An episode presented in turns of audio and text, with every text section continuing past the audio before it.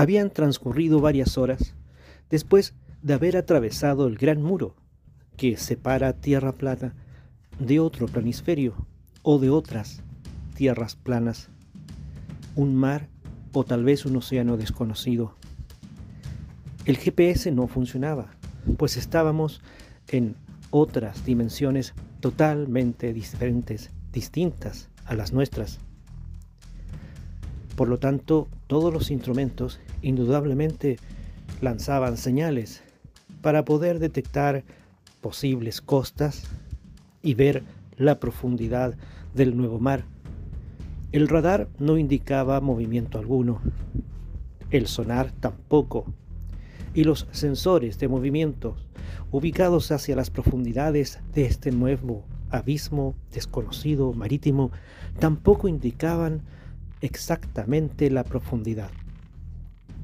Rápidamente el grupo de científicos se reunió en cubierta para tomar una decisión drástica. Teníamos solamente algunas horas para poder decidir si regresábamos aprovechando la misma grieta que nos había permitido entrar o alejarnos.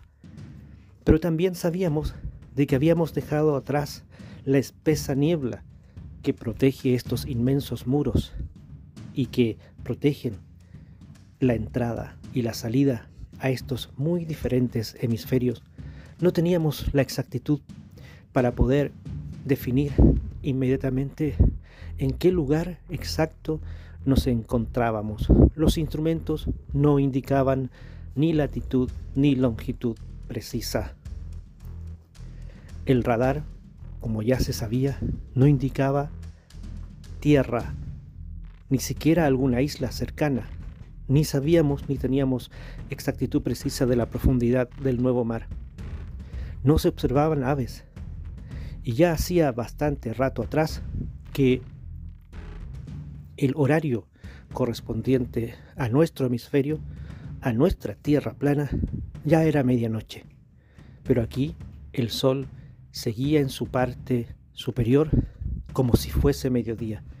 Tal vez el horario era diferente. Tal vez el día tenía una extensión horaria mucho mayor que tierra plana. No sabíamos con exactitud qué hacer. No teníamos referencia alguna. Los cronistas de muy diferentes épocas no habían nunca traspasado este inmenso muro. Por lo tanto, no había referencias, solamente especulaciones. ¿Qué poder hacer? Hasta ese momento no teníamos certeza de nada. Por lo tanto, teníamos que esperar a que anocheciera o que el sol bajara hacia el horizonte para ver en qué lugar nos encontrábamos de acuerdo al mapa estelar, si es que era idéntico al que teníamos. Eso era el gran dilema que en ese momento el grupo de científicos, muy rápidamente reunidos en la superficie del barco, tenía que decidir. Para el encuentro nos reunimos todos y el capitán decidió detener máquinas. A los segundos después se escuchó el silencio. Es absurdo de escuchar el silencio, pero las aguas calmas, ni una brisa de viento, nada, un silencio absoluto y eso nos dejó mayormente preocupados. Fue gracias a ese silencio perturbador que sentimos que la estructura del barco comenzaba a crujir.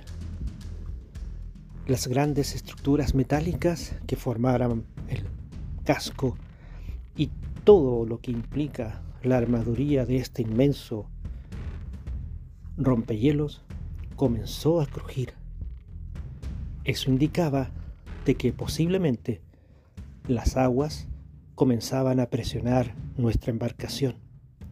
Los expertos en oceanografía sabían de que en tierra plana hay distintos tipos, distintas densidades de las aguas y que éstas dependen de la presión atmosférica, depende de la salinidad, en fin, hay muchos factores pero en este caso indudablemente la situación era diferente. No sabíamos con exactitud qué se produciría.